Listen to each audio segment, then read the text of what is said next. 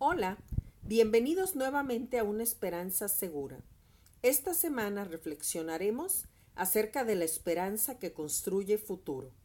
Aunque en estos momentos, en el arranque de un año tan complejo como parece ser el 2021, hablar de futuro puede ser un contrasentido.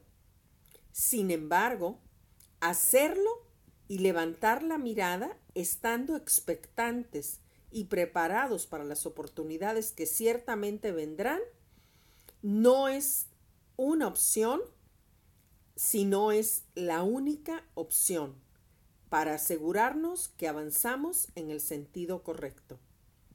Te platico. Durante la Segunda Guerra Mundial en Ámsterdam, un par de hermanas, Corrie y, y Betsy Ten Boom, decidieron creer y hacer lo correcto e ir contra la corriente, abriendo su casa para esconder a decenas de judíos de una muerte segura en los campos de concentración.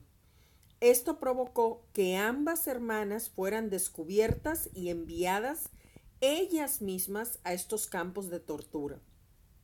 Ambas eran ya de edad madura y salud delicada.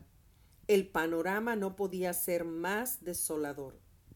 Sin embargo, Corrie decidió aferrarse a la esperanza segura, a la que está fundamentada en la fe y por lo tanto produce milagros.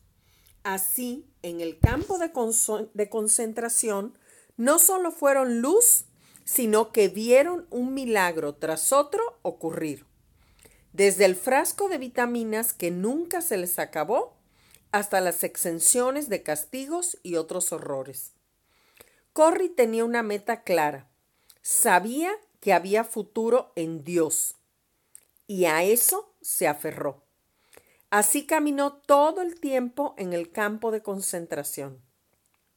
Cuando finalmente fue liberada al término de la guerra, a los 53 años, empezó una carrera de servicio a los demás, incluyendo la apertura de varios centros de rehabilitación y también se distinguió como escritora de muchos libros y predicadora en más de 60 países del mundo.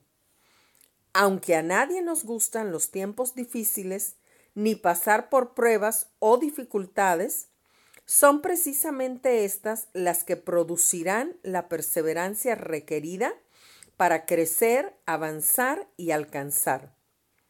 Esa perseverancia, mostrada de manera consistente, crea carácter y el carácter probado produce esperanza.